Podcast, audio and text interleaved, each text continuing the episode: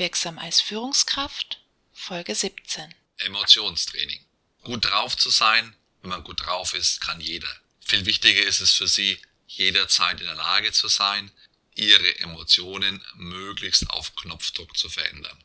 Schauspieler können dies besonders gut. Sie denken sich in die Situation hinein, wie sie diese gerade gebrauchen können.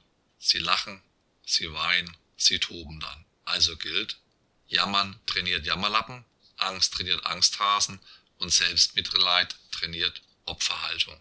Unser Leben ist das, was unsere Gedanken daraus machen. Fragen Sie sich deshalb häufiger, welchen Spaß Sie haben, was Sie begeistert, was Sie glücklich macht, was Sie komisches erleben und so weiter. Wissen Sie, wann ein therapeutischer Ansatz zu funktionieren beginnt?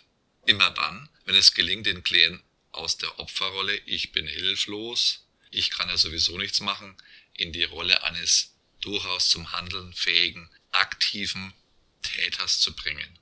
Suchen Sie also immer nach Chancen, denken Sie positiv und handeln Sie im Sinne Ihrer Ziele.